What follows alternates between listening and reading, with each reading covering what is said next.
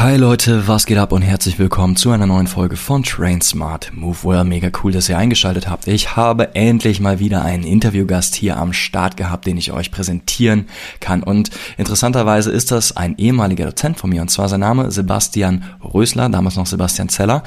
Und bei ihm habe ich damals in meinem Bachelorstudium an der Deutschen Sporthochschule Köln einen Triathlonkurs, einen Ausdauerkurs und einen Schwimmkurs belegt. Und ich habe die Zeit noch sehr, sehr gut in Erinnerung, weil mir damals bei Sebastian aufgefallen ist, dass er der nebst dem klassischen Lehrplan auch immer den Anspruch hatte, dass das, was wir lernen, für uns als Studierende in der Praxis später anwendbar ist. Ja, also er wollte immer noch mal einen Schritt weitergehen und quasi die PS auf die Straße bringen für das echte Leben da draußen eines Coaches, eines Trainers. Und ähm, das habe ich immer noch sehr, sehr positiv in Erinnerung.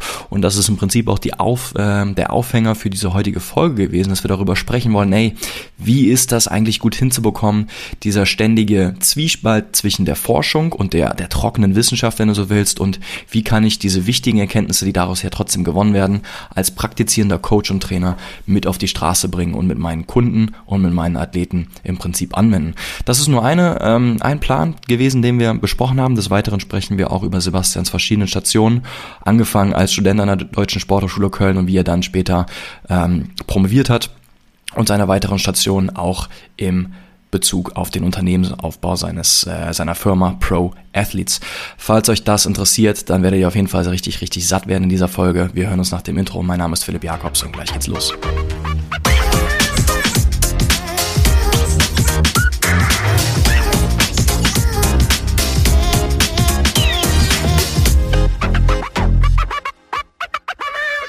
Leg los. You ready?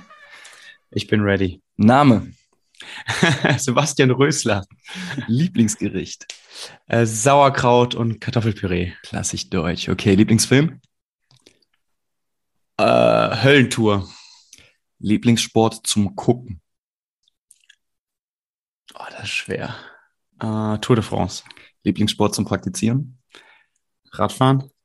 Lieblingsübung im Kraftraum? Äh, oh, das ist schwierig. Ich bin ja nicht so häufig im Kraftraum. Sagt der Ausdauersportler, ja. ja, ja. Ähm, Kreuzheben in der, mit der Tap, Tapper. Was ist Trapper? Trapper, Trapper genau. Tra ja, Trapper. Oder, Trapper ah. oder Hexbar. Ja. Äh, vielleicht wird dir das einfacher fallen. Hassübung im Kraftraum. Äh, Dips. Dips. In zwei kurzen Sätzen, Sebastian. Wer bist du? Was machst du und was geht gerade ab in deinem Leben?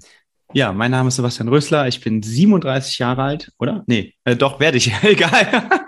ähm, ich bin äh, promovierter Sportwissenschaftler, war zehn Jahre Dozent an der Sporthochschule, habe parallel ein Unternehmen gegründet, äh, das heißt Pro Athletes. Und dort diagnostizieren wir und trainieren wir Personen, äh, Sportler, Hobbysportler, aber auch Profis. Und das ist hau hauptsächlich auch mein Job. Also ich bin äh, Trainer und Consultant, sagt man, glaube ich, in der sportwissenschaftlichen Branche.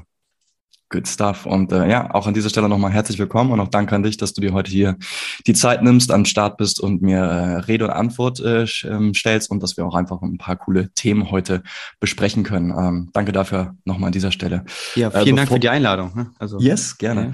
Ja. Ähm, bevor wir so ins Kernthema einsteigen, wir haben uns ja vorgenommen, dass wir heute vor allem auch über dieses Für und Wider oder den, den Fluch und Segen von, von Evidence-Based Practice und Kombination aus Wissenschaft und, und, und Real Life so ähm, thematisieren. Aber ich fände es mega cool, wenn wir vielleicht noch mal ein bisschen über deine Station sprechen, denn dort oder auf einer dieser Stationen haben sich ja auch unsere Wege gekreuzt. Du warst damals mein Dozent während meines Bachelorstudiums an der Deutschen Sporthochschule in Köln.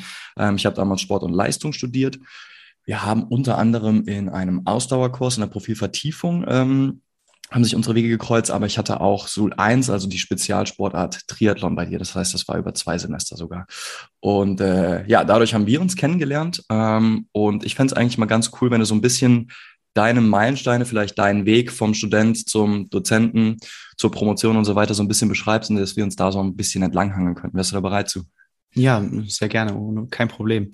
Also mm, ich hatte Ne, ich bin einfach zur Schule gegangen, habe immer viel Sport betrieben und dann hatte ich halt verschiedene, ich, also ich komme aus Brühl, muss ich dazu sagen, das ist ja gar nicht so weit weg von, äh, von Köln und ich kannte dann also immer wieder Leute, die an der Sporthochschule studiert haben und immer, ja, von, von der goldenen Zeit an der Sporthochschule berichtet haben und ich dachte, ja, das klingt total interessant und du bist ja eh äh, so sportaffin, vielleicht wäre das ja mal was.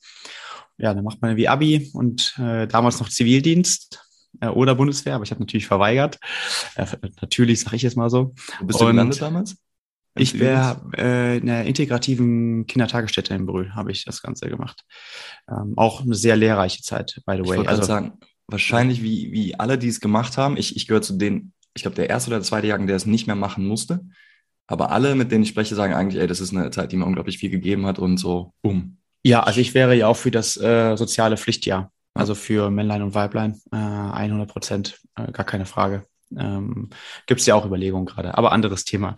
Ähm, genau, und dann habe ich aber tatsächlich erst einmal auf Lehramt angefangen. Äh, und zwar habe ich angefangen, Geografie und Geschichte äh, angefangen zu studieren und wollte mich dann entscheiden, was ich von beiden mache weil ich, ich, ich hatte Geschichts-LK und war geografisch immer sehr interessiert. Und habe ich gesagt, ja, was machst du denn? Da habe ich beides angefangen. Und tatsächlich äh, bin ich damals auch nicht reingekommen in Sportlehramt äh, wegen NC. Hatte ein 2,5er Abi und das hat damals nicht gereicht. Und äh, dann habe ich gewartet und habe dann nach einem Semester Geografie abgebrochen sozusagen.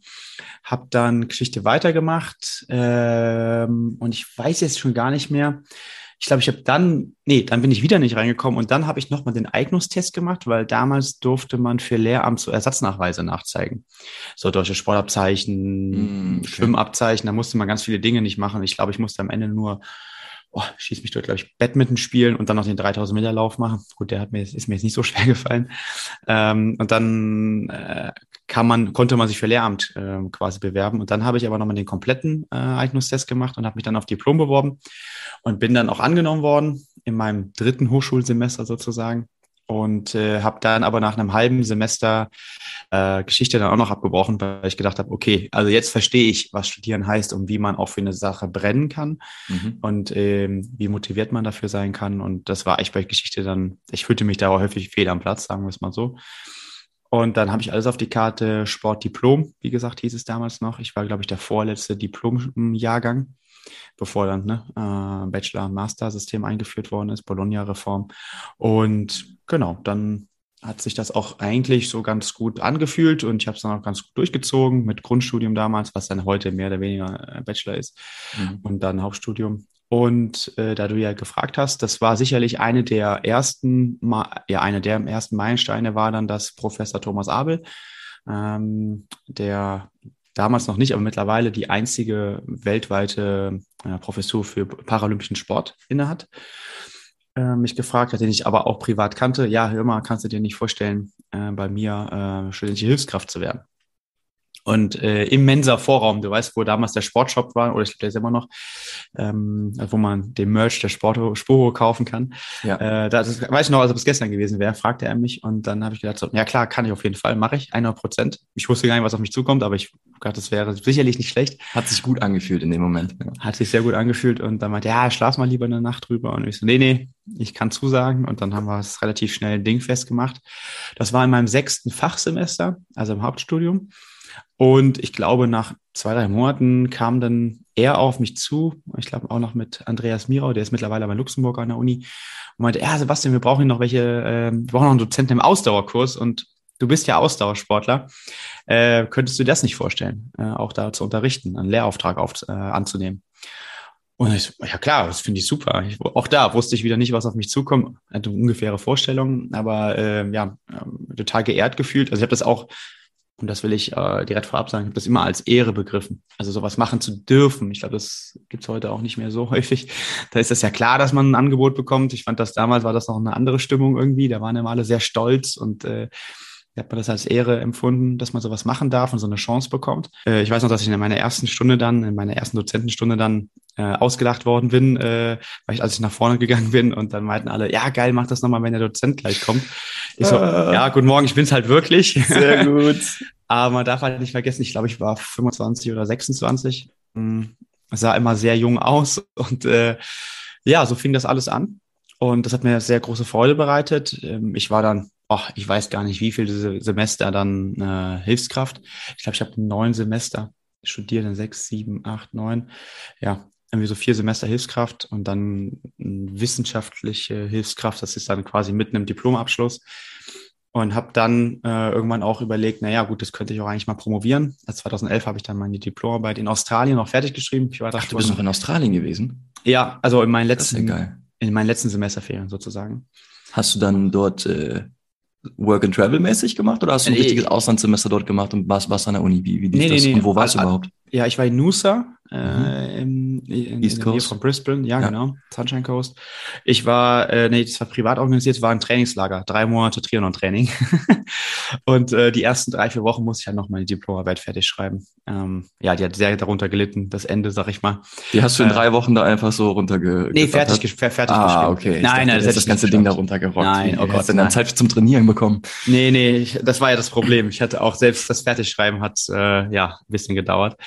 Aber dann gibt es ja so Deadlines und die muss man einhalten und habe das auch gemacht. Und ja, dann kam ich wieder und dann habe ich halt als wissenschaftlicher, äh, nee, wissenschaftliche Hilfskraft, muss ich mal, gibt ja wissenschaftliche Mitarbeiter, wissenschaftliche Hilfskraft, alles Mögliche, als wissenschaftliche Hilfskraft am Institut gearbeitet. Ähm, ich weiß nicht, so 15 Stunden oder so. Und äh, habe dann angefangen, gerade so ein bisschen meine Promotion auch vorzubereiten, so Thema zu finden und so weiter. Das hat sich in dem Zeitraum irgendwie rauskristallisiert. Und ähm, dann war aber immer so, okay, ich mache das nur, wenn ich auch eine Stelle bekomme, weil ich meine, von irgendwas muss man ja auch leben. Mhm. Und gleichzeitig, und das war sicherlich auch bis heute auch eine der Meilensteine, 2011 haben wir unsere Firma gegründet, also wir sind jetzt im elften Jahr. Äh, Pro Athletes, äh, Frederik Martin und ich. Und ähm, wir haben halt, waren halt damals schon Trainer in Vereinen und so weiter. Und dann wirst du halt immer wieder gefragt, ja, kannst du mir mal hier einen Tipp geben, kannst du mir mal da einen Tipp geben? Und wenn diese Tipps funktionieren, dann überlegen sich die Leute, na ja, gut, der trainiert mich ja hier schon im Vereinstraining, dann kann er mir mal vielleicht einen Trainingsplan schreiben. Mhm. Und ähm, dann überlegt man sich irgendwann, okay, da kann man ja auch, oder da verdienen ja Leute Geld mit. Das fing damals auch an, immer mehr zu werden. Ich meine, wir haben dann damals angefangen, glaube ich, am Anfang für, ich weiß gar nicht mehr, noch nicht mal 100 Euro pro Monat äh, einen Plan zu schreiben. Äh, heute sind wir bei 179 im Triathlon, also drei Sportarten ineinander verknüpft, das muss man ja auch dazu sagen.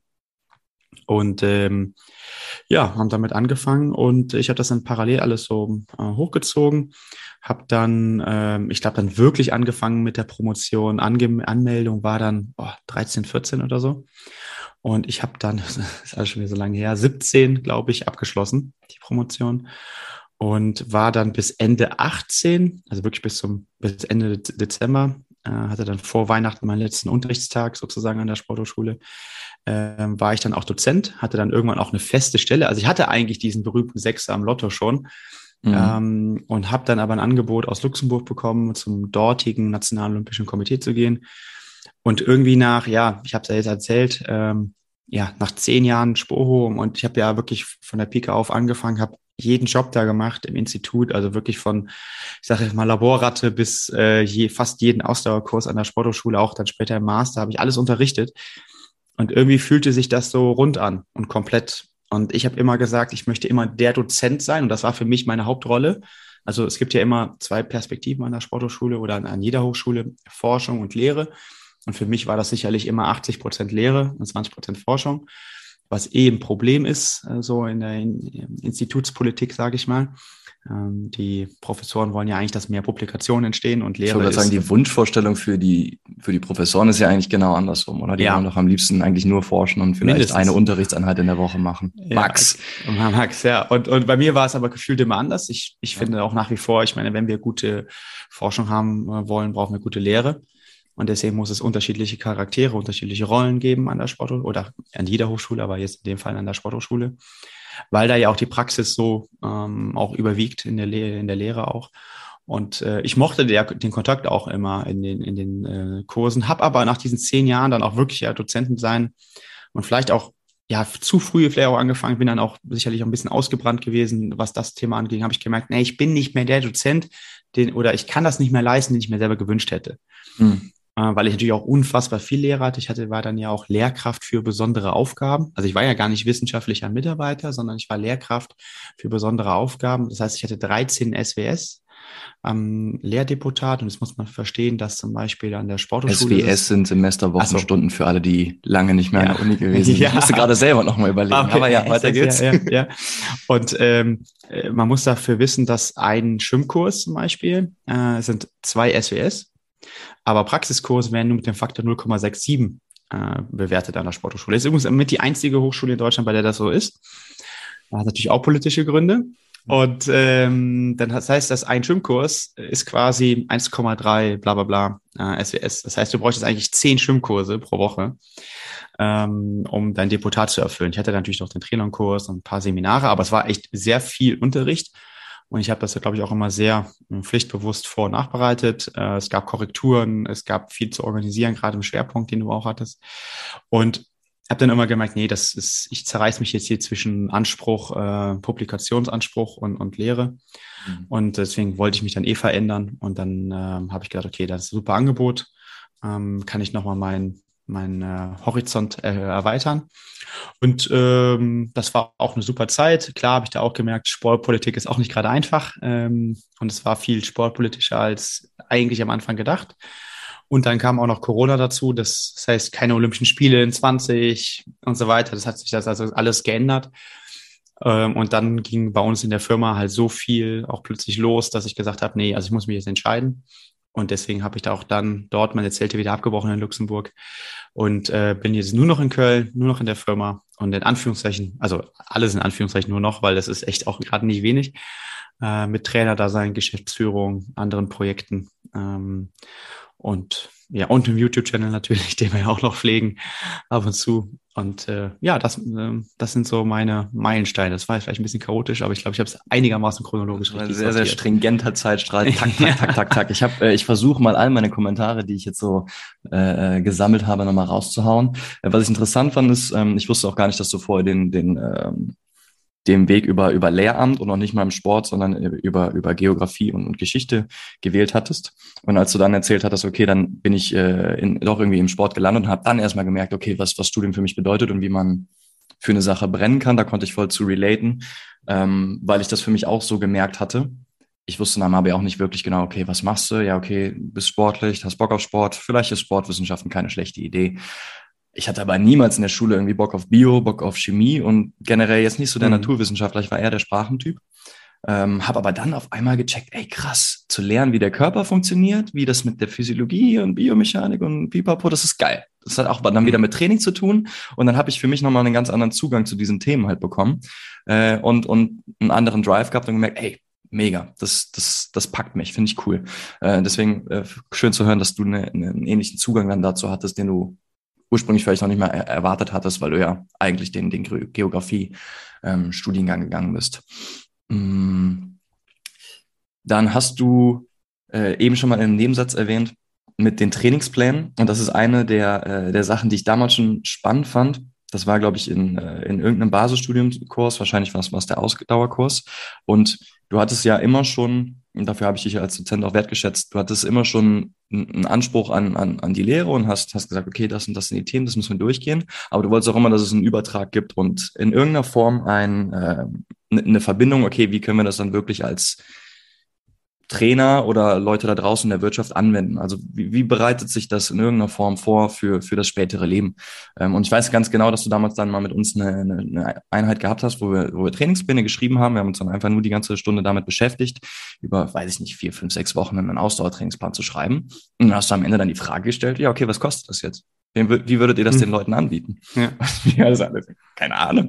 Und, und keiner hatte irgendwie einen Plan davon, wusste nicht, äh, was, was da geht. Und dann kam davon von 15 Euro bis, bis äh, weiß ich nicht, 80 Euro, alles, alles hin und her.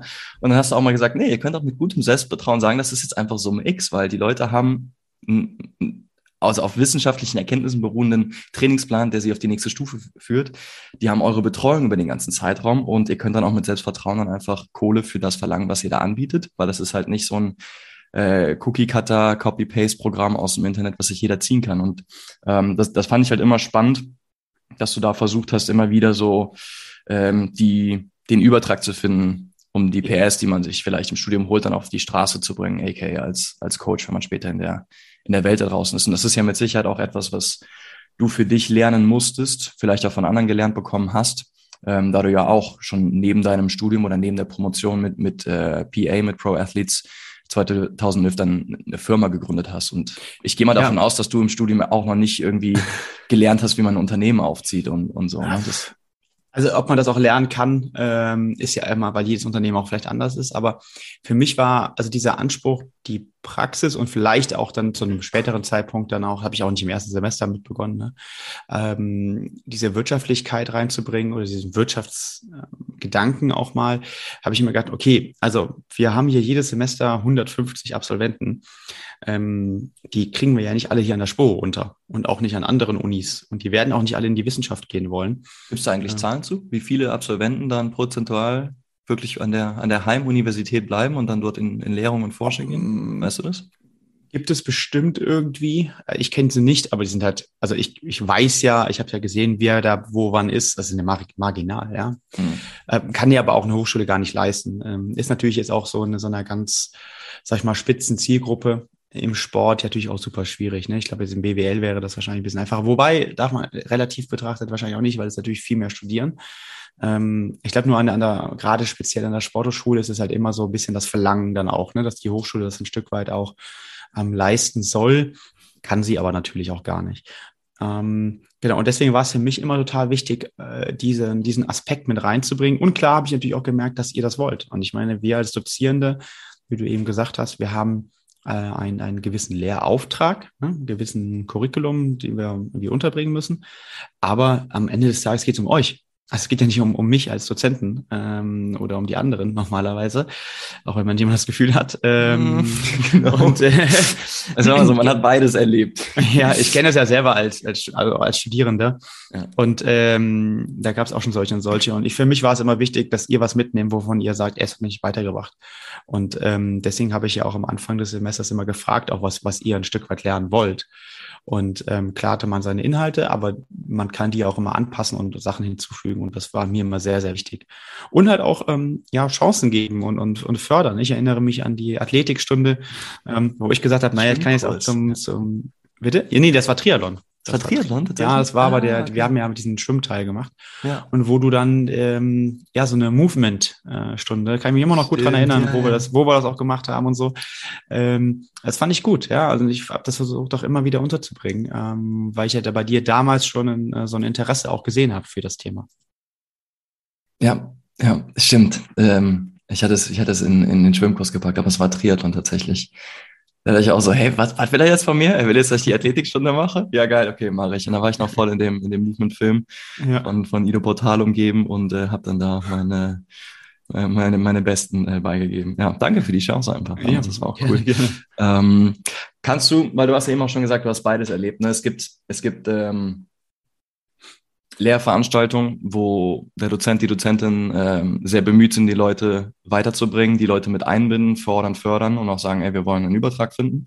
Und es gibt äh, die, die andere Schiene, wo halt einfach nur Dienst nach Vorschrift gemacht wird oder wo der, der Stiefel runtergespielt wird, wie es schon seit zehn Jahren so ist, weil haben wir schon immer so gemacht. Ähm, Gab es da, also was, was hat dich während, also so, sowas erstmal für mich während meiner Zeit. Ähm, und jetzt die Frage an dich, also was, was hat dich damals während deiner aktiven Studentenzeit am, am größten vielleicht genervt, angekotzt?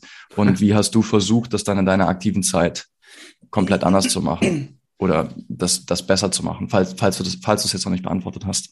Ein Stück weit hast du ja schon erzählt, was dein Anspruch ja, ist. Also wie gesagt, ich glaube, man muss sich, halt, also das habe ich auch später immer wieder gesagt, ich glaube, man muss auch, auch den Lehrämtlern, äh, habe ich das auch immer so gesagt, also versucht der Lehrer zu sein äh, oder die Lehrerin, die ihr euch selber gewünscht hättet. Und ähm, genauso habe ich es aber als, als Dozent dann eben auch gemacht. Und das finde ich halt super wichtig. Äh, und auch dann auch so ehrlich zu sich selbst zu sein, kann ich das leisten oder nicht? Und wenn du in der Situation bist, dann zu entscheiden, also wenn du das feststellst, du bist es nicht, mehr vielleicht auch, ähm, und du bist in der komfortablen Situation, eine Alternative zu haben, dann geh den anderen Weg. Weil ich glaube, wir tragen alle in diesem Bildungssystem eine extrem große Verantwortung. Also ich finde es auch absurd, by the way, dass Leute mit Mitte, Ende 20 Lehrer werden äh, und das 40 Jahre machen. Das ist ja völlig absurd. Also ich meine, ich kann, kann, äh, niemand, also frag mal zehn Leute draußen und frag sie, können sie sich vorstellen, 40 Jahre den gleichen Beruf zu machen und von Anfang an bis Ende äh, hochmotiviert zu sein? Und das ich meine, ist einer der wichtigsten Jobs, die wir in diesem Land haben. Mhm. Ja, ähm, und äh, ich glaube, das wäre schon cool, wenn wir da auch mal drüber nachdenken würden, ob die nicht in andere Rollen reinkommen, in andere Jobs etc. pp. Und ähm, man darf natürlich jetzt auch jetzt gerade im Hochschulkontext eins eben nicht vergessen, es wird ein extrem hoher Druck, manchmal mehr, manchmal weniger, kommt immer von Institut auf Institut äh, zum, ja, an, ähm, Richtung Publikation. ähm, gebracht und oder aufgebaut. Und wenn man da das Spiel nicht mitspielt oder in einer gewissen Abhängigkeit ist, also es gibt ja genug Leute, die haben zwei Jahresverträge und dann wird nach zwei Jahren geguckt, ja, wie steht's denn, wie sieht's denn bei dir aus? Und dann interessiert, ich, das sage ich ganz klar, und das habe ich auch schon mal anderswo öffentlich gesagt, die Lehr die Lehre und auch die Lehrevaluation, die am Ende des Semesters stattfinden, ob du ein guter oder schlechter Dozent bist, also im Sinne der Studierenden, das interessiert niemanden. Hm. Original niemanden. Jeder, der euch was anderes da draußen sagt, der, sorry, der lügt.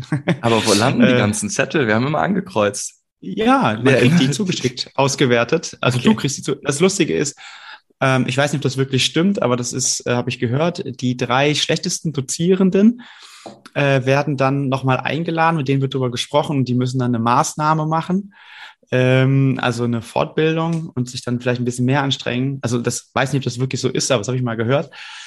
Aber es sind ja, weiß ich nicht gar nicht, wie viele, also es sind ja weit über 100 Dozierende zum Beispiel an der Sporthochschule und die, die schlechtesten drei rauszupicken, naja, das finde ich jetzt auch ein bisschen komisch. Ähm, und es gibt ja auch gar keine klassische Ausbildung äh, zum Do Dozierenden äh, oder zur Dozierenden. Also wir hatten damals dann, das fing mit uns an, äh, Startsprung in die Lehre hieß es. Ähm, da gab es so eine Woche Fortbildung, sag ich mal. Ähm, das war jetzt aber auch jetzt nicht so so gewinnbringend. Also ich meine, überleg dir mal, ne, Lehramt, du gehst anderthalb, machst anderthalb Jahre ein Ref, also Referendariat, ist schon nochmal ein anderer Schnack. Ähm, und Jetzt. eigentlich geht hier aber die Verantwortung ja so weiter. Ne? Also, und ich finde, da muss sich die Hochschule irgendwie mal oder das Hochschulsystem in Deutschland mal überlegen, wo es eigentlich gerade hin will. Ja, das ist ein spannender Punkt. Also gerade dieser Spagat zwischen ich habe den Druck zu publizieren und, und, und in die Forschung zu gehen und weiter Sachen rauszuhauen. Ich muss aber auch meinem Lehrauftrag gerecht werden. Aber wo habe ich überhaupt meine zeitlichen Ressourcen und wie viel kann ich in eine Vorbereitung investieren, um den Studierenden da hier wirklich was, was Gutes mit rüberzubringen? Mhm. Ähm, und der letzte Punkt, den du angesprochen hast, ähm, also das geht so ein bisschen in die Richtung, wie gut bist du fachlich, äh, wie krass ist deine Expertise in einem bestimmten Feld? Das ist ja eine Sache. Die andere Sache ist, wie gut kannst du es rüberbringen und, und den Leuten mhm mitgeben. Ich erinnere mich da an, an, an ein Ding in, in Neurowissenschaften, wo, also der Mann war ein absolutes Brain, aber der, die ganze Klasse war am Schlafen. Also es, es, er hat es einfach nicht rübergebracht und wir hatten keinen, keinen Pack an. So, ja. das, das ist halt dann schade. Und dann, da muss man irgendwie, glaube ich, äh, gucken, dass, dass man das besser, besser hinbekommt. Ja, aber es, ist, es bleibt eine Herausforderung und ich glaube, man muss halt, vielleicht sollte man, also ich meine, es gibt ja eigentlich diese Unterscheidung zwischen wissenschaftlicher Mitarbeiter und äh, Lehrkraft für besondere Aufgaben. Und dann darf es halt nicht sein, dass die gleich auch bewertet werden, jetzt zum Beispiel in der Forschungsleistung oder so. Ja, es ist ja absurd. Der, die eine Person hat fünf SDS, die andere hat 13. Also, dass die andere äh, Person mehr Zeit für Forschung hat, ich glaube, das ist relativ, also das ist, äh, das kann ein Grundschüler dir beantworten. Und ähm, dementsprechend ja, fände ich das schon ganz gut. Also deswegen diese Lehrkräfte für besondere Aufgaben, ähm, finde also ich, ich verstehe auch den Begriff nicht ganz, aber ähm, ich sehe es trotzdem als besondere Aufgabe auch an, sagen wir es mal so, äh, an der Hochschule zu unterrichten. Und ähm, das ist ja eine tolle Aufgabe und ähm, die sollte man vielleicht auch nochmal mehr in den Vordergrund rücken. Weil, wie gesagt, nochmal, ich glaube, dass die, eine gute Forschung kommt durch gute Lehre. Äh, ich glaube, der aktuelle Rektor der Sporthochschule sagt es genau andersrum. Der sagt, äh, durch gute Forschung kommt gute Lehre. Und das sehe ich aber. Also ich, ich habe es durchgedacht, hoch und runter. Hm. Ich krieg's nicht in meinen Kopf, wie es so funktionieren soll. Wir werden es auch heute wahrscheinlich nicht ergründen. Nein. Lass uns einen Schritt weitergehen und über Evidence-Based Practice sprechen. Ähm, ich ratter hier mal kurz eine Definition runter, die ich gerade eben noch aus dem, aus dem Internet schnell gezogen habe. Und zwar ist auf Englisch Evidence-Based Practice is a process used to review, analyze, translate the latest scientific evidence. The goal is to quickly incorporate the best available research along with clinical experience and patient preference into clinical practice. Ähm, also summa summarum runtergerattert. Wir suchen uns die, die aktuellen wissenschaftlichen Erkenntnisse raus und versuchen die in die Praxis umzusetzen, um uns beim Training oder in der Klinik oder wo auch immer weiterzuhelfen. Würdest du da einen Haken dran setzen? Hast du Dinge, die du ähm, ändern würdest? Wie, wie siehst du das? Was ist für dich Evidence-Based Practice?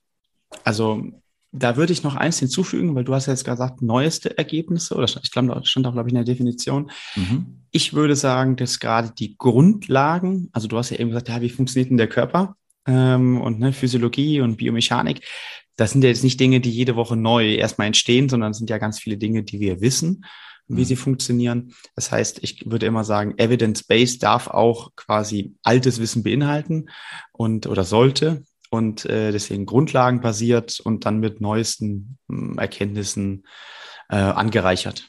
Ähm, das, äh, und der Rest der Definition, der passt für mich so, also dass man es versucht zu übertragen äh, und vor allen Dingen auch im Zusammenhang mit, ich glaube, ähm, Best Practice und so weiter auch sieht. Ähm, das ist für mich ähm, so, wie wir es dann auch im Übrigen auch machen oder versuchen zu machen. Ja, finde ich, ist ein guter Punkt mit, ähm, mit der Sache, dass es auch äh, Grundlagen sein dürfen, die jetzt äh, nicht erst im letzten Jahr erschienen sind. Äh, das ist eine Falle, in die ich am Anfang getappt bin, dass ich immer dachte, okay, nur weil die Studie jetzt 2019 ähm, veröffentlicht wurde, ist die nicht direkt automatisch besser als ein Paper aus, aus, aus den 90er Jahren. Ähm, nee, nee. Ja, und, und äh, es ist auch interessant, ähm, man schaut mal sich teilweise neue Studien an und dann jetzt auf, du kennst es wahrscheinlich dein Fachgebiet und ich kenne es von meinem Fachgebiet, ähm, da denkt man sich so, Moment mal gerade, das ist eine sehr, sehr ähnliche Studie, die hat es aber schon mal gegeben, aber da stand halt irgendwie 1900, weiß ich nicht, 86, 88 mal irgendwie davor und ähm, das ist halt auch etwas, ne? Also ich meine, es ist auch gar nicht so schlecht, das mal vielleicht mit neuen Methoden vielleicht hier und da zu überprüfen. Aber wenn die Aussage dann gleich bleibt, dann ja, kann man sich durchaus auch auf die ältere Studie äh, beziehen, meiner Meinung nach. Und ähm, das ist das, was gerade im Ausdauersport immer wieder passiert, by the way. Also ähm, ganz vieles von dem, was heute dargestellt wird, ist jetzt nicht wirklich neu. Ähm, das gab es tatsächlich dann auch schon mal. Ich würde auch mal so ein bisschen ketzerig sagen, das ist ähm, alter Wein in neuen Schläuchen. Ähm, das ist manchmal so ein bisschen tricky. Ähm, ja, aber ja, grundsätzlich äh, würde ich das so sehen. Und ähm, wir haben da, glaube ich, weiterhin vor allen Dingen aber ein Problem in dieser ganzen Geschichte. Das ist, ähm, das hat mal, ähm, ich glaube, Christoph Hauswirt, also ein Franzose, ich weiß nicht, ob ich es richtig ausgesprochen habe, der hat gesagt, äh, er hatte so einen Blogartikel geschrieben, Houston, we still have a problem. Hm. Und äh, damit hat er beschrieben, dass das, was du gerade auch beschrieben hast, also die neuesten Erkenntnisse eigentlich in die Praxis äh, übergehen soll. Ja, das ist ja eigentlich unser Ziel dass aber genau das halt unfassbar lange ähm, ein Stück weit auch dauert. Also normalerweise stell dir vor, du hast eine Forschungsidee, dann musst du einen Antrag stellen. Und dann geht ja beim ersten Mal nicht durch. Ähm, dann musst du, musst du was korrigieren, bis du dann die Gelder hast, die Probanden akquiriert hast, äh, die Studie vielleicht dann irgendwann mal durchgeführt hast ähm, und dann ja ausgewertet und also du hast vorher noch einen Ethikantrag gestellt und so weiter, klar.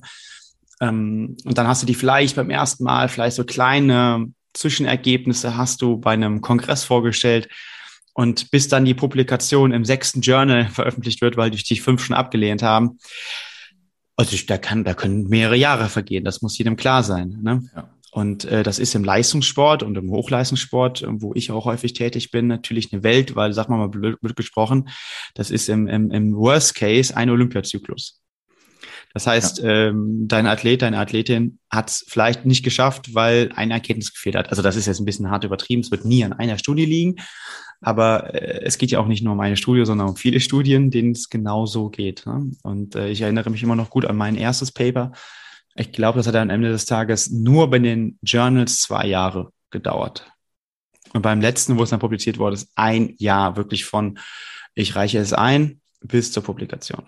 Ja, also das, was gerade the, the latest shit ist oder was gerade erst publiziert ja. worden ist, ist nicht immer zwingend erst vor zwei Monaten ähm, durchgeführt worden, definitiv. Das kenne ich auch als, als, als praktisches Beispiel von meiner Freundin, die, ich glaube, zweieinhalb Jahre gebraucht hat, bis sie ihre Masterarbeit äh, publiziert hat und ich bin gerade in denselben äh, Schulen drin. Also ich habe mein, meine, in, in England nennt man das Dissertation, äh, das ist mhm. aber die Masterarbeit und die habe ich letztes Jahr im Juli, glaube ich, vorgestellt. Das heißt, ich musste sie im April, Mai oder sowas war alles schon durch.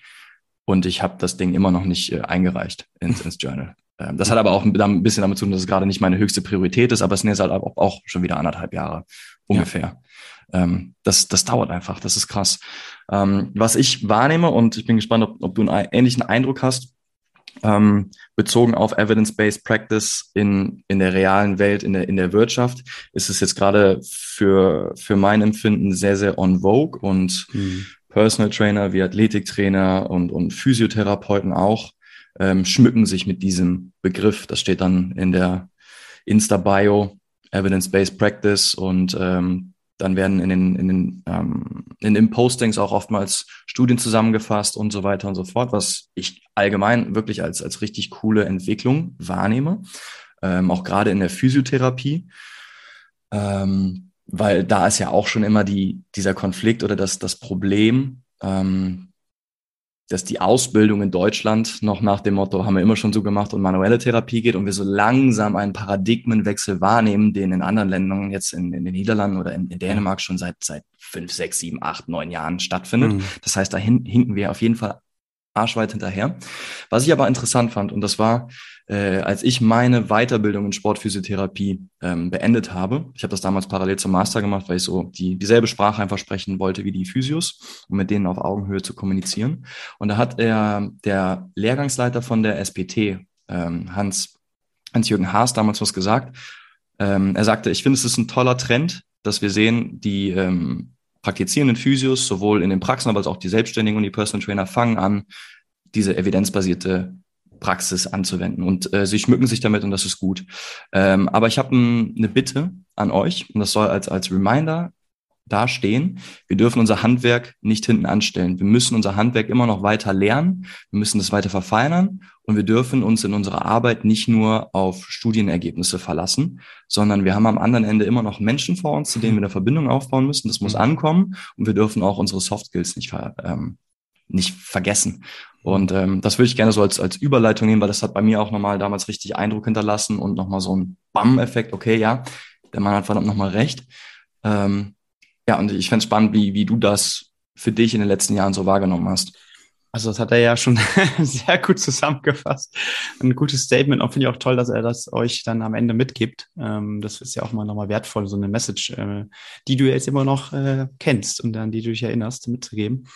Nein, würde ich genauso unterschreiben. Also auch äh, für mich als Coach, also jetzt nicht als Physiotherapeut, wobei wir haben ja auch eine angeschlossene Physiotherapiepraxis mit dem David Jäckel mit ProTherapy ähm, der genau das ja auch sagt. Also der hat in Holland ähm, studiert, hat mhm. dann auch seinen Master auch draufgesetzt. Und ähm, in, das ist aber interessant. Da muss, das ist, das ist eigentlich ganz lustig an der Stelle, weil die ähm, Holländer gehen in ihrem Studium, Physiotherapie-Studium, ich, ich habe das Gefühl gehabt, ich war natürlich nicht da, aber so von, von, von Berichten, die machen 50 Prozent Kommunikation. Wirklich? Ähm, ja, also Krass. unglaublich. Es ist ein sehr, sehr gutes Studium, glaube ich, ähm, was David da durchlaufen hat. Ähm, die lernen ganz viele Soft Skills, aber, aber äh, die lernen das universitär. Finde ich super interessant beschäftigen sich ganz viel mit Kommunikation. Jetzt bitte nicht diese Leitsätze, man kann nicht nicht kommunizieren, wie wir es an der Schule gelernt haben. Ihr Ohrenmodell. ja, genau, und sowas. Ähm, sondern wirklich bis in die Tiefe und richtig, richtig gut. Und das ist auch jemand, der, ähm, ist auch ein Freund von mir, für den ich da wirklich sehr, sehr schätze, weil er halt auch nochmal anders zuhört. Ja, der, der, der, also das ist schon eine Fähigkeit, die die auch entwickelt haben oder zumindest einen Schwerpunkt drauf gelegt haben. Und ähm, deswegen würde ich da absolut äh, der Sache recht geben, was dein äh, ehemaliger Dozierender gesagt hat, nämlich hm, wir arbeiten mit Menschen und ähm, eine Studie hat ja, und das muss man ja auch in der sportwissenschaftlich, äh, ja, im sportwissenschaftlichen Kontext auch immer noch mal ein bisschen zusammen oder in den Kontext setzen, nämlich äh, das sind ja meistens sehr kleine Studien äh, und dann ist natürlich irgendwas statistisch signifikant schön, ja, alles klar, und man kann sich die Grundlagen auch erklären. Ähm, das heißt aber noch lange nicht, dass es bei jedem da draußen funktioniert. Und wenn der Athlet dir ein gewisses Feedback gibt, dann solltest du an, an allererster Stelle erstmal darauf hören und nicht auf, und wir sammeln ja mittlerweile sekundenweise, ich weiß nicht wie viele Daten, ja, Herzfrequenz, Pace, Leistung beim Fahrradfahren, ähm, solltest du erst einmal darauf hören und nicht die Zahlen nur sprechen lassen. Ähm, was ich aber immer versuche, und ich glaube, dann kann man so ein bisschen seine eigene Evidenz nämlich schaffen, auf einer individuellen Athletenebene, zu versuchen, okay, wie kann man denn das Feedback, was die Athletin, der Athlet gibt, quasi in den Zahlen spiegeln? Das ist ja für mich eigentlich das Interessante. Und wiederum, wie kann ich das dann über Wissenschaft, über Evidence-Based, äh, also über Paper und so weiter erklären? Oder kann ich da Ansätze finden, wie man das optimieren kann? Das ist eigentlich so meine Ansatzweise. Also es geht immer bei der Athletin, beim Athleten los. Zuhören, sprechen, von mir aus auch schreiben, wie auch immer. Ich meine, ich, ich habe jetzt einen Athleten, den trainiere ich seit zehn Jahren, der Also wenn man ganz ehrlich ist, braucht er mir nur Hallo sagen und ich weiß schon, oh, das war heute nicht gut oder das war besser oder ähm, oder wenn er in einen Raum reinkommt von der Körpersprache, das, das ist, ähm, du kannst so unfassbar viel rauslesen. Mhm. Ähm, und also ich habe schon mal, also ich habe es auch schon mal gemacht und dann war wirklich die Einheit nicht gut oder oder umgekehrt. Ähm, und also an allererster Stelle erstmal mit dem Menschen beschäftigen, dann mit den individuellen Zahlen je nachdem, also im Kraftraum ähm, werden ja auch genug Zahlen erhoben. Und ähm, dann das Ganze mit, mit Wissenschaft sozusagen unterfüttern. Und ich glaube, dann hat man eigentlich einen ganz schönen Kreislauf.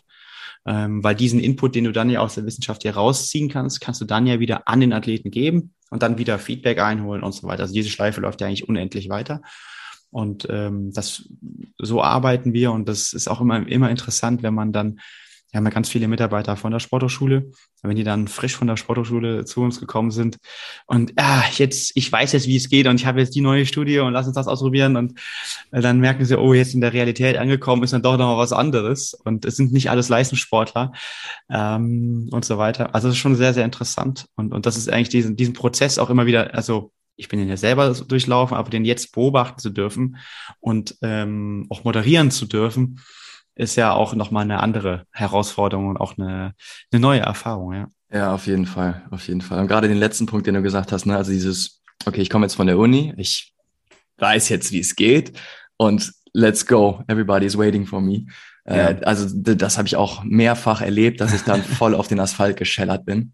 Ja. Äh, ein, ein schönes Beispiel war in meiner ersten Saison, als ich bei den Bayer Giants Leverkusen als Athletiktrainer eingestiegen bin und ich rief den, den Head Coach an sag, hey, lass uns, äh, lass uns mal die Woche planen.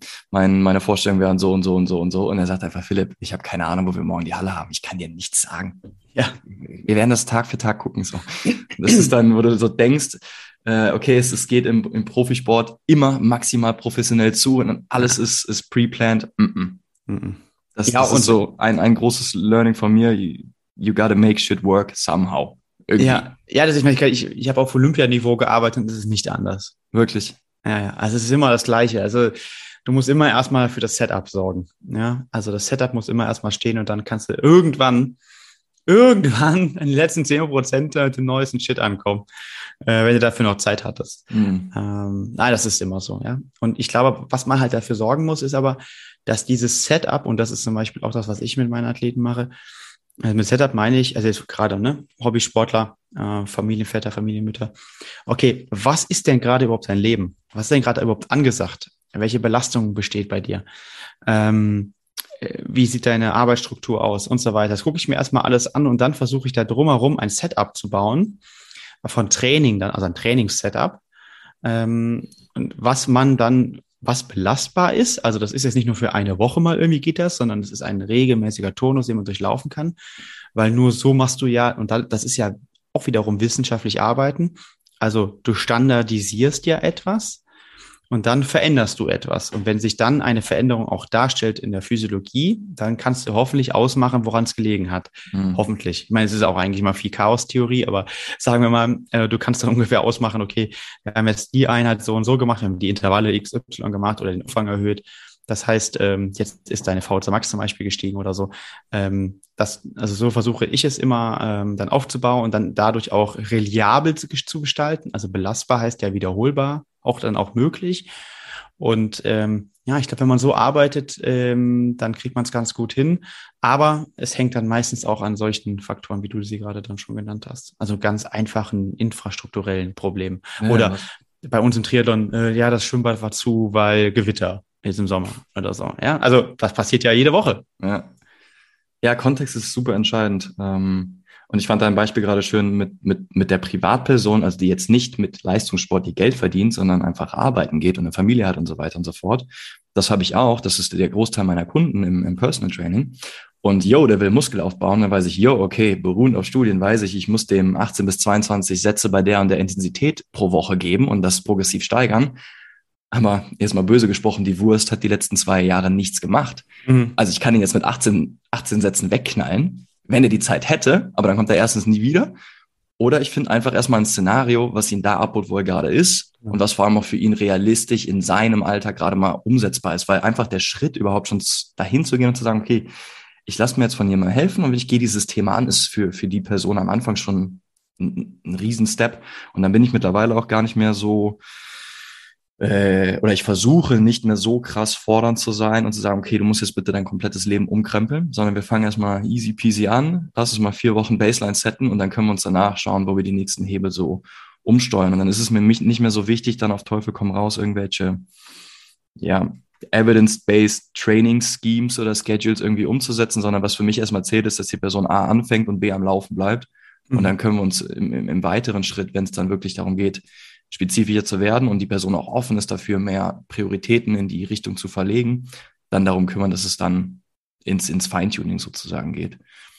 Ähm, das so aus meinem Alltag mit Menschen aus dem Absolut. normalen Leben. Absolut. Ja. Hast du Bock mal, ähm, weil du hast eben schon gesagt, dass du Erfahrung auf olympischem Level hast mit äh, Elitesportlern. Ähm, hast du Bock mal aus dem Nähkästchen zu plaudern? Darfst du das, ähm, wie, wie du da ähm, Training geplant hast und wie du vielleicht den einen oder anderen Stolperstein hast und dann diesen Kreislauf, den du eben besprochen hast, bezogen auf, ich hatte den Plan, habe gemerkt, es funktioniert nicht, musste dann irgendwie wieder auf den Menschen gehen und dann daraus meine Schlüsse für, für die Zahlen, Daten, Fakten ziehen. Gibt es da was, was, was dir einfällt ad hoc?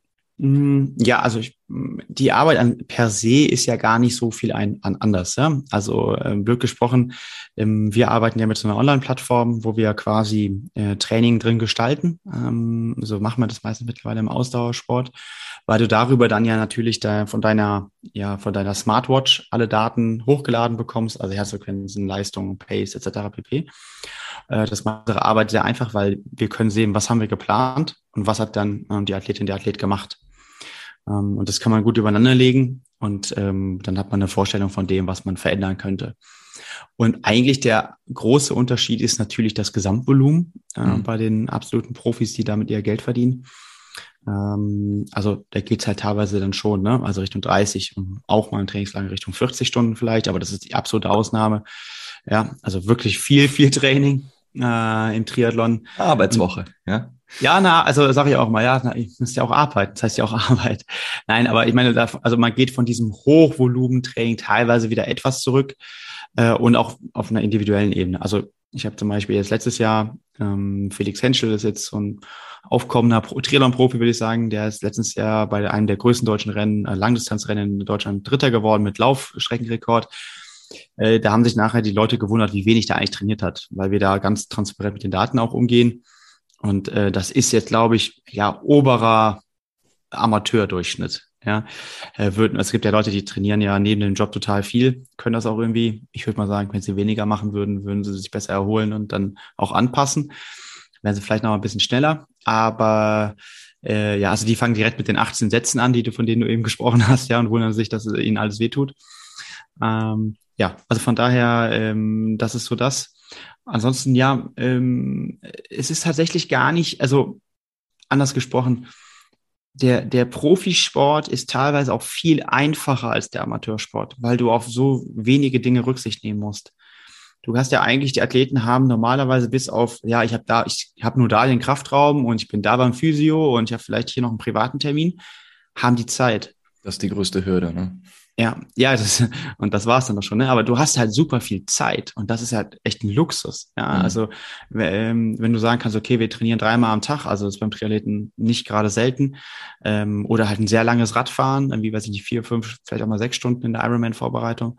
Ähm, ja, das ist äh, macht sehr einfach. Deswegen, ich würde sagen, die, das, was du gerade beschrieben hast, Olympianiveau, äh, da habe ich diese Fälle eigentlich selten gehabt.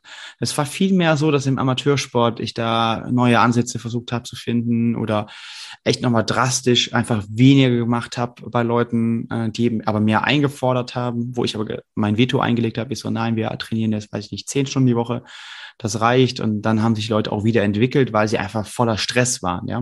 Mhm. Ähm, und so eine wirkliche, und das ist eigentlich eine interessante Frage, eine wirkliche äh, Sache, wo die Evidenz mir am Ende geholfen hat, ist schwierig. Ich würde sagen, immer nur eigentlich äh, so die, die, die Gesamtheit aus allem, also der Wissenschaft, der Wissenschaft sozusagen.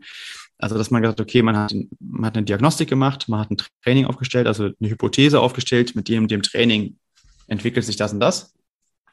Dann stellen wir fest, hm, das hat ja doch nicht so funktioniert und dann gucken wir uns das nochmal an und vielleicht, wo haben wir die Fehler gemacht Ähm, und dann haben wir sicherlich nochmal Dinge verändert. Aber es war nie, okay, ich habe jetzt hier noch ein Paper gefunden und das erklärt jetzt das, was wir falsch gemacht haben. Also kann ich mich nicht dran erinnern, dass das mal so war. Ja, spannend. Spannend auf jeden Fall. Erinnert mich auch ein Stück weit noch an, äh, an ein Buch von einem ja, sehr bekannten Strength and Conditioning Coach aus den Staaten, der heißt äh, Brad Bartholomew. Äh, Conscious Coaching ist eigentlich so ein Klassiker in der Athletiktrainer, Krafttrainerschiene, ähm, der halt auch davon spricht, ey, du brauchst deine Basics, du musst die, die, die Klassiker, du musst die, die Science dahinter verstehen, du musst die Physiologie dahinter verstehen, aber das ist einfach nur deine, dein, dein Türöffner.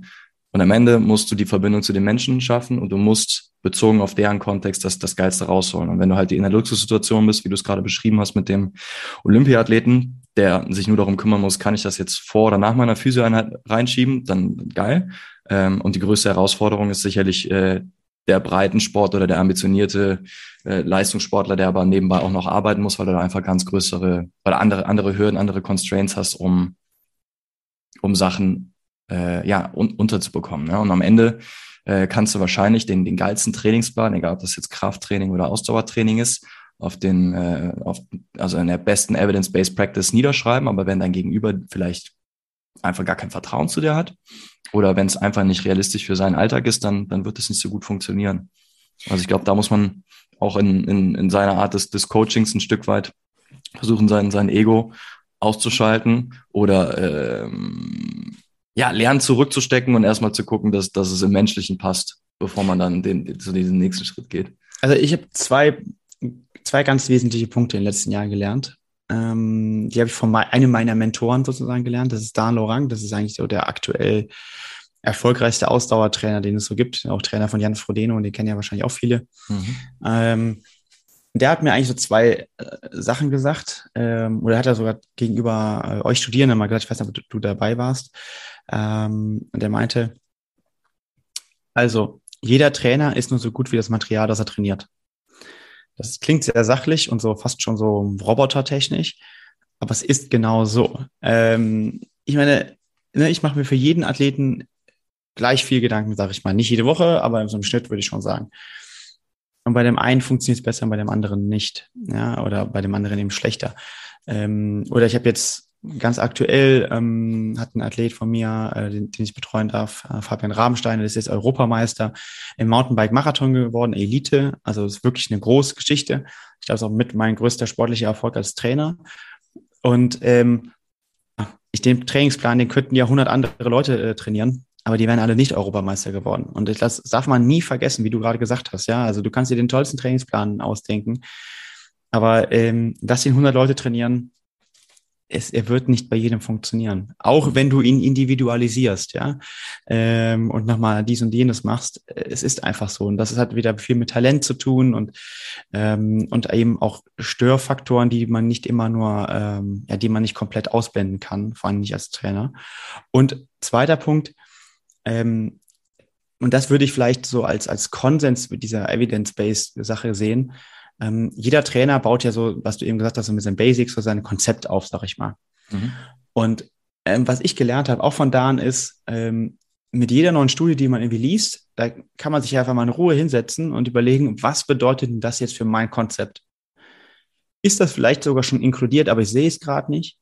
Ähm, oder kann ich dadurch was ersetzen? Kann ich dadurch was verbessern? Oder lasse ich es einfach raus, weil das passt nicht. Kann ja genauso gut sein, ja.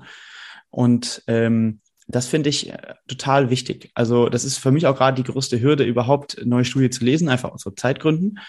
Ähm, also ich schaffe das vielleicht gerade noch so zwei pro Monat mal so richtig in die Tiefe zu lesen.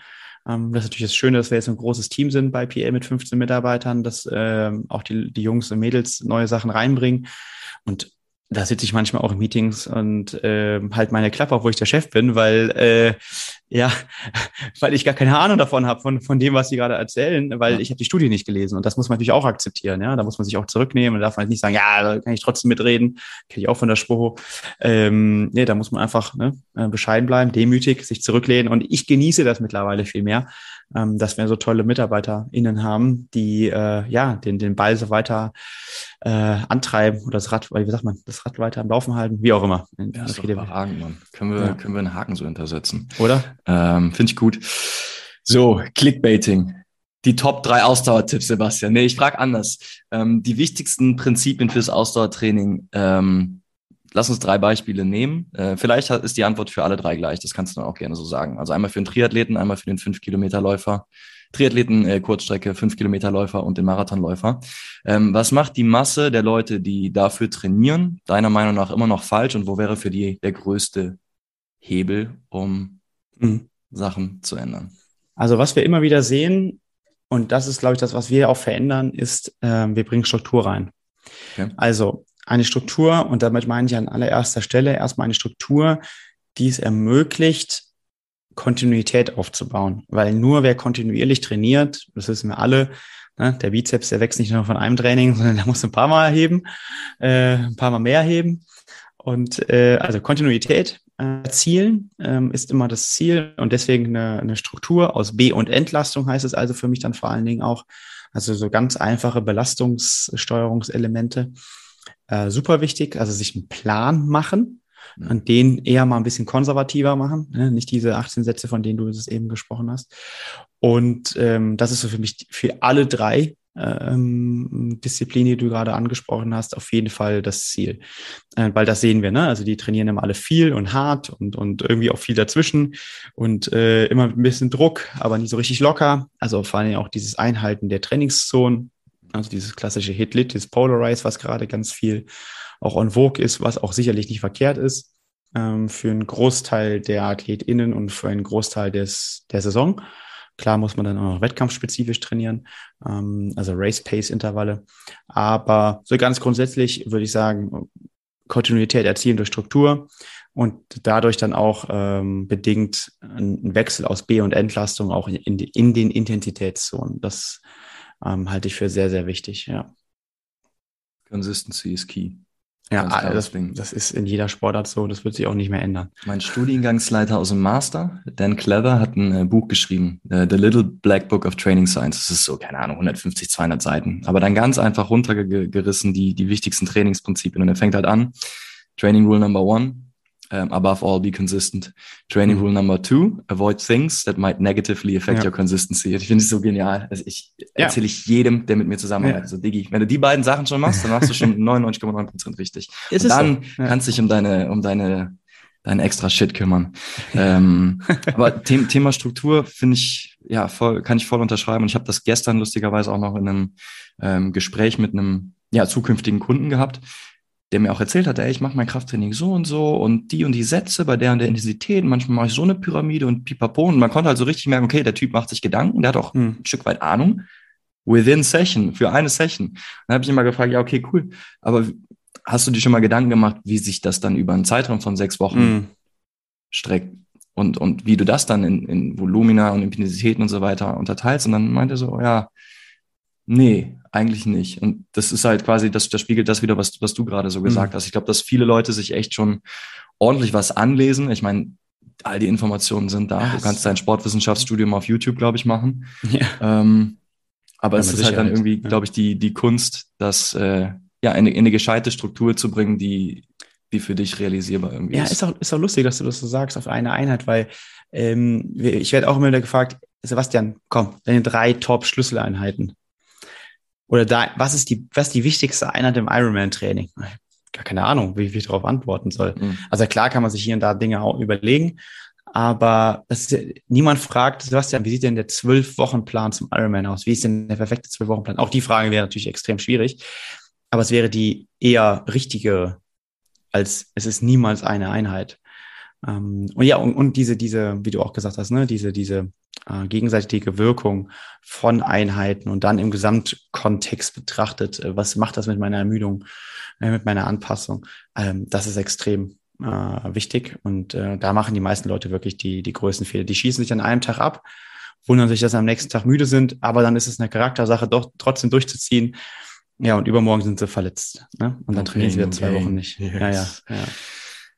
Cool, setzen wir auch hier einen Haken dran. Ähm, wir haben noch ein Ding auf der Agenda, das sind die privaten Fragen. Und dann äh, würde ich mhm. sagen, rappen wir das Ding hier ab. Möchtest du starten? Nee, start du. okay. Ich habe die Frage tatsächlich äh, gecovert von, äh, von Hotel Matze. Ich weiß nicht, ob du den Podcast hörst. Mhm. Ähm, ich finde die aber einfach geil und ich wollte die jetzt heute unbedingt mal stellen und ich stelle sie jetzt dir. Ähm, was lernst du gerade, was du noch nicht so gut kannst? Oh. äh, ist gut, oder? Ist gut. Geduld haben. Hoffentlich lerne ich das irgendwann mal. Äh, ich, ich versuche das gerade, ja. Ist aber Wie super schwierig. Äh, mich im Alltag daran zu erinnern. Ähm, also das, der Punkt ist, also um das zu erklären, ähm, es sind wir strukturieren das Unternehmen gerade so ein bisschen auch neu und führen quasi eine dritte Ebene ein. Also bisher war es ja quasi Geschäftsführung und Mitarbeiter. Und jetzt haben wir quasi auch so ähm, einen ersten Abteilungsleiter, wenn du so möchtest. Ähm, so richtig deutscher Mittelstand. und ähm, da muss natürlich viele Dinge abgeben. Ähm, mhm. damit habe ich gar kein Problem. Also das Delegieren habe ich schon gelernt. Jetzt muss ich noch die Geduld äh, ähm, auch lernen, dass es dann auch mal so lange dauert, bis die Person, also solange die Person dafür braucht. Und das, das heißt jetzt nicht, dass die Person lange dafür braucht oder es nicht gut macht, sondern einfach nur, es ist ein anderer Rhythmus. Und ähm, das ist zum Beispiel ein Beispiel, ähm, wo ich dran arbeiten muss. Das muss ich aber auch grundsätzlich im Leben. Ja. Äh, das ist, ich glaube, es kennt fast jeder, aber das ist wirklich mhm. ganz, ganz für mich ein ganz wichtiger Punkt, weil damit stresse ich mich meistens auch selber äh, und andere. Ja, kenne ich nur zu gut, kann ich dir genauso ja. spiegeln. Das ist bei mir dasselbe Ding. Ähm, ich, hab, ich hatte eine Frage, die ist so halb persönlich. Also äh, das ging ja jetzt auch so ein bisschen in so eine halb professionelle, halb persönliche Richtung. Ähm, was motiviert dich morgens aufzustehen? Kaffee. ich wollte noch ergänzen, ähm, aus, aus vielleicht dann aus so einer halb professionellen Sicht. Also warum machst du das, das was du machst? Aha. Ähm, auch coole Sache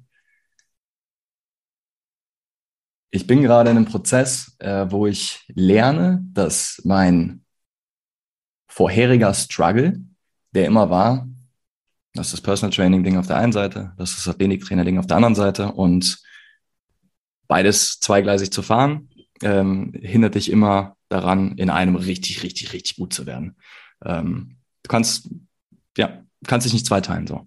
Und ich dachte da immer, das ist eine Schwäche und ähm, du musst dich irgendwann entscheiden und musst, musst all in gehen und du musst dann entweder, also erstmal ganz blöd gegenübergestellt, der selbstständige Personal Trainer sein oder der angestellte Athletiktrainer in einem, in einem Verein. Und at some point you have to say A or B.